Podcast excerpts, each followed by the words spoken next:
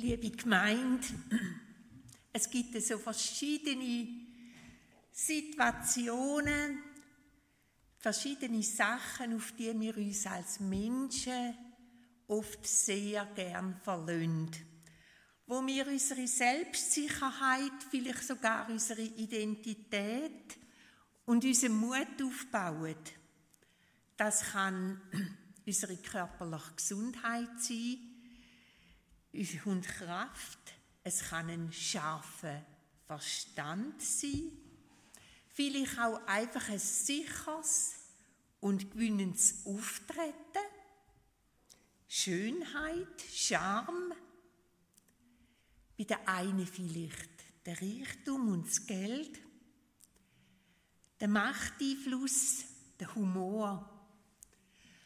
All das sind Sachen, wo uns manchmal so wichtig sein dass wir uns bestätigt fühlen in unserem Unterwegssein und in den Aufgaben, wo wir stehen.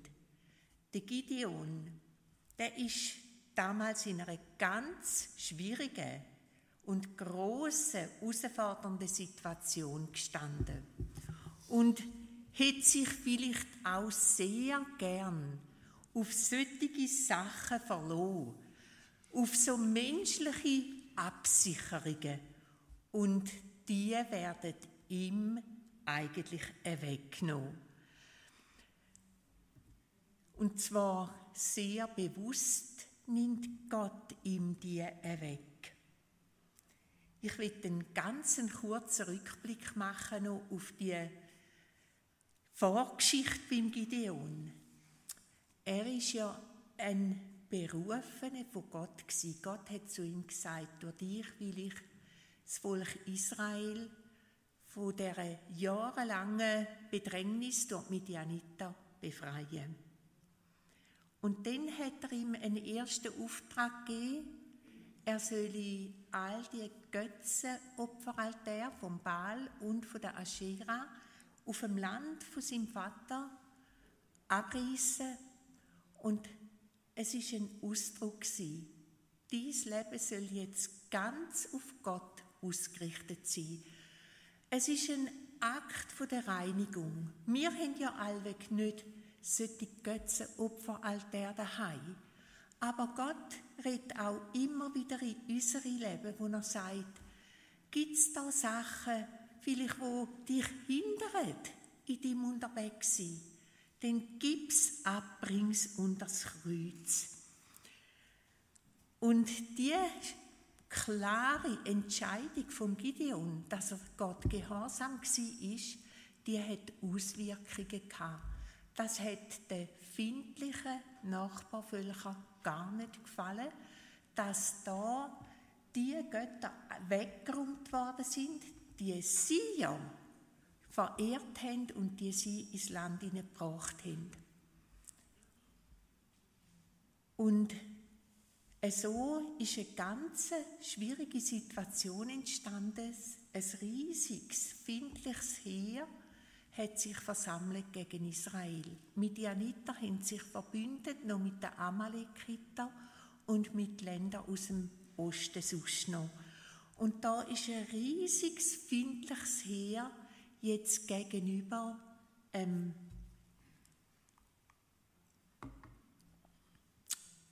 ähm Gideon. Es heißt sogar wie eine Menge Heuschrecken. Und ihre Kamele waren nicht zu zählen wegen ihrer großen Menge wie der Sand am Ufer des Meeres. Also eine riesige Herausforderung für den Gideon, wo er da gegenüber steht. Und der Gideon ist von sich aus nicht so ein mutiger Mann eher ein ängstlicher. Und dann heißt es, der Geist Gottes hat ihn ergriffen. Und das ist so ein riesiges Geschenk. Da, wo unser Leben gereinigt wird, da überkommt der Geist Gottes Ruhm. Und der Geist Gottes hat dem Gideon Mut geschenkt, zum sein Volk zusammenzurufen, kommt, jetzt müssen wir angehen gegen die Finden, die da sich versammelt haben. Ein Mehrfachs von einem Heer ist aber einem Gideon und seinen Leuten entgegengestanden. Von seinem Volk haben sich 32.000 gemolden und die Midianiter und ihres Heer, die sind über 100.000 gewesen. Das ist eine große Herausforderung. Und dann sagt aber Gott, dies Heer, Gideon, das ist mir zu groß. Obwohl es ja so viel kleiner war. Das ist zu groß. Wenn ihr den Sieg erlangt gegen die Finde, dann könntet ihr euch selber rühmen und sagen, das haben wir geschafft. Wir haben es vollbracht. Und so sagt Gott, das Heer wir reduzieren. Der Paulus, der schreibt schon, wir haben es vorher gehört in der Lesung, wer sich rühme, der rühme sich des Herrn. Also er soll Gott zukommen und nicht irgendwelche Menschen. Und das ist vielleicht auch eine Frage in unserem Leben. Auf was gründe ich meine Sicherheit? Und jetzt kommt also da eine notwendige Reduktion in zwei Stufen. Zuerst soll der Gideon dem Heer von 32.000 Leuten 32 Leute sagen, alle, die Angst haben, die können jetzt wieder heim. Das ist eigentlich schon das Kriegsgesetz in der damaligen Zeit. Im fünften Mose ist es da beschrieben. Die Ängstlichen hat man heimgeschickt, sie sollen ja nicht mit ihrer Angst die anderen beeinflussen. 10.000 bleiben übrig gegenüber den über 100.000. Und dann sagt Gott, es ist immer noch zu viel. Und ich will dir zeigen, welche das weiter sollen bei dir bleiben. Und er hat sie an die Quelle geführt und hat dort sie gesichtet. Er hat den ausgewählt. Gott hat gesagt, die, die abknündeln und trinken, die, die sich dort wie niederlösen, die kannst du auch gerade wieder heimschicken. Nur die, die so im Vorbeiweg mit der Hand Wasser nehmen und daraus trinken, die gehen mit dir weiter. Das sind nur 300 Leute Und stellt euch vor, 300 Leute gegenüber einem so riesigen Findesheer. Da ist es ganz klar, das ist menschlich unmöglich, dagegen anzukommen.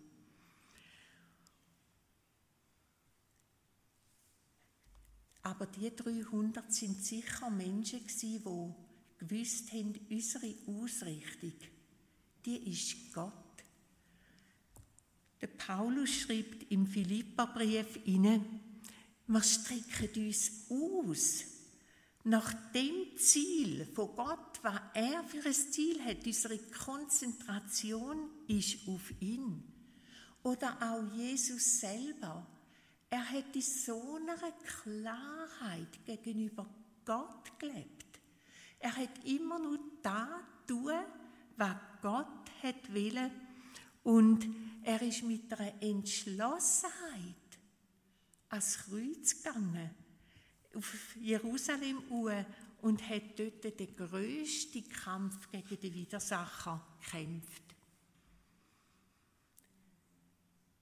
Vielleicht kennen wir in unserem Leben auch Situationen, wo Gott uns so die menschlichen Sicherheiten wegnimmt und sagt, verlade dich ganz auf mich.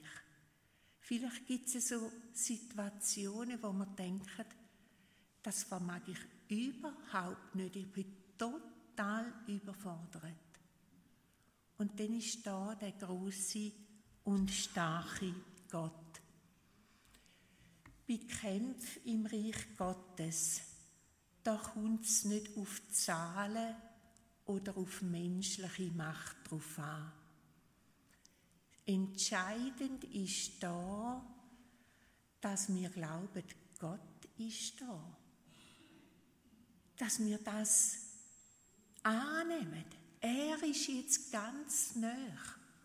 Und ich bin mit ihm unterwegs. Mein Leben vertraue ich ihm an. Wir sehen in der Bibel verschiedene Beispiele, wie Gott eigentlich gerade immer wieder durch menschliche Unmöglichkeiten durch gewirkt hat und geschafft hat. Wo Gott das Volk Israel rausgeführt hat aus der Sklavenschaft von Ägypten und sie vor dem Roten Meer gestanden sind und nicht gewusst haben, wie sollen wir da drüber kommen. Da sagt Gott ihnen, der Herr wird für euch streiten und ihr werdet stille sein. Ich nehme es an die Hand. Oder wo sie in der Wüste als Volk unterwegs sind und damalige Kita gegen sie antreten sind. Sie, wo da aus der Sklavenschaft kommen, in der Wüste. Da heißt es, wie der Mose auf dem Berg war und er hat bettet. Und der Josua unten hat gekämpft. Und dann heißt es so deutlich, der Mose, wo ja die Hände beim Betten hat, wenn seine Hände oben sind, wenn er Kraft hat zum Betten, dann hat unten das Volk gesiegt. Und wenn er müde geworden ist, dann hat der Find gesiegt. Und so sind dann Stützen für den Mose, wo sie ihn gestützt haben. Der Kampf ist im Gebet ausgetragen worden. Und gell, es gibt auch heute äußere und innere Kämpfe. Die kann man nur im Gebet besiegen. Es gibt heute auch ganz viele herausfordernde Situationen.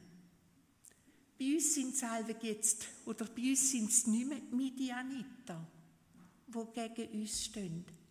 Aber eben vielleicht haben wir in unserem Leben auch so Situationen, wo es menschlich gesehen unmöglich heisst. Und wo man merkt, ich brauche den Glauben und das Vertrauen, die Führung Gottes und ich darf im Gebet da vor Gott bringen und bei ihm ist Kraft. Auch wenn wir jetzt an die schwere Situation und die notvolle Situation in Israel im Nahen Osten denken, wo so viele Menschen leiden. In Israel und auch die Zivilbevölkerung im Gaza wo der Find so viel Angst und Schrecken verbreitet und wo die Terrororganisation von der Hamas nach wie vor ein Ziel hat, Israel soll vernichtet werden. Im tiefsten ist das ein Kampf gegen Gott selber. Das macht auch die menschlichen Verhandlungen so schwierig. Es braucht Gebet um göttliche Führung und Weisheit, dass die Wahrheit Gottes durchbricht. Dass man Israel will auf die Seite schaffen. Das ist immer wieder gewesen, weil Gott da Volk berufen hat, um an dem Volk sich zu offenbaren nicht, weil die Israeliten besser gewesen wären als die anderen, das hat Gott auch gesagt, aber er hat es erwählt. Und wir sehen den Kampf auch im Neuen Testament. Jesus, wo als Sohn Gottes und als Jude auf die Welt gekommen ist, er ist schon als Säugling bedroht worden. Schon als Säugling haben Maria und Josef von Gott den Auftrag bekommen, fliehend nach Ägypten. Man will Jesus, den Erlöser, den Erretter von dieser Welt, auf die Seite schaffen. In all diesen Situationen, da gilt, es geschieht nicht durch Heer oder Kraft, sondern durch den Geist Gottes, die eigentliche Hilfe. Jesus, er selber, ist ausgerüstet gewesen, heißt es im Lukas 4, mit Vollmacht und Kraft von Gott. Und diese Vollmacht und Kraft von Gott steht auch allen Gläubigen zur Verfügung. Das ist die Ausrüstung Gottes für seine Kinder. Und wir erfahren die Ausrüstung und die Vollmacht und die Kraft da, wo wir auch mutig Schritt wagen mit unserem Gott. Und dann wird der Gideon von Gott selber ermutigt. Da das kleine Scherli, 300 Leute und da das gewaltige Heer. Und dann redet Gott nochmal zum Gideon und sagt, steh auf und geh hinab zum Lager, denn ich habe es in deine Hände gegeben. Fürchtest du dich aber hinabzugehen, so lasse deinen Diener Pura mit dir hinabgehen zum Lager, damit du hörst, was sie reden Danach werden deine Hände stark sein. Und zusammen mit dem Bura schleicht sich denn der Gideon in das findliche Lager. Und dort erzählt eine in dem Findesheer einem anderen seinen Traum und sagt, ich habe ein Gerstenbrot gesehen, wo oben abgekommen ist und das Zelt kaputt gemacht hat. Und der, der zulässt, in dem Findesheer, der sagt, das kann nichts anders sein als Heer vom Gideon. Wir sind verloren. Also, durch einen Traum und seine Deutung redet Gott zum Gideon. Und zwar, was der Find da erzählt. Und der Gideon wird innerlich gestärkt. Er vertraut Gott und wisst was er macht. Er knündelt vor Gott ab und dankt ihm für den Sieg. Der Sieg ist noch nicht errungen in der Existenz, also im Natürlichen, aber geistlich weiß der Gideon, der Sieg ist durchgebrochen. Und er kann zurückgehen und die 300 Männer ermutigen und sagen, Gott hat uns den Sieg geschenkt. Und dann gibt er eine, eine ganz besondere Waffenrüstung. Er gibt ihnen eine Posaune. Er gibt ihnen einen Krug. Dort drin sind normalerweise alle Lebensmittel aufbewahrt worden. Jetzt sind die Krüge leer gewesen und er gibt ihnen eine Fackel und die Fackel ist dann in dem leeren Krug. Und sagt, wir machen drei Abteilungen und ihr von diesen Abteilungen macht einfach das, was ich mache. Schaut auf mich und dann macht ihr das, was ich mache. In der Bibel heißt es, wir sollen ganz ausgerichtet sein auf Jesus und ihn nachahmen. Da tun, was er uns zeigt. Und so sind die 300 Männer in der Nacht, stellen sie sich auf um das findliche Heer und dann ruft der Gideon für den Herrn und Gideon. Und in dem Moment zerschlönt sie ihre Krug. Und wenn der Krug zerschlagen wird, dann wird das Licht sichtbar von dieser Fackel. Und sie blasen in Posaune. Das war ein Ausdruck vom Sieg Gottes.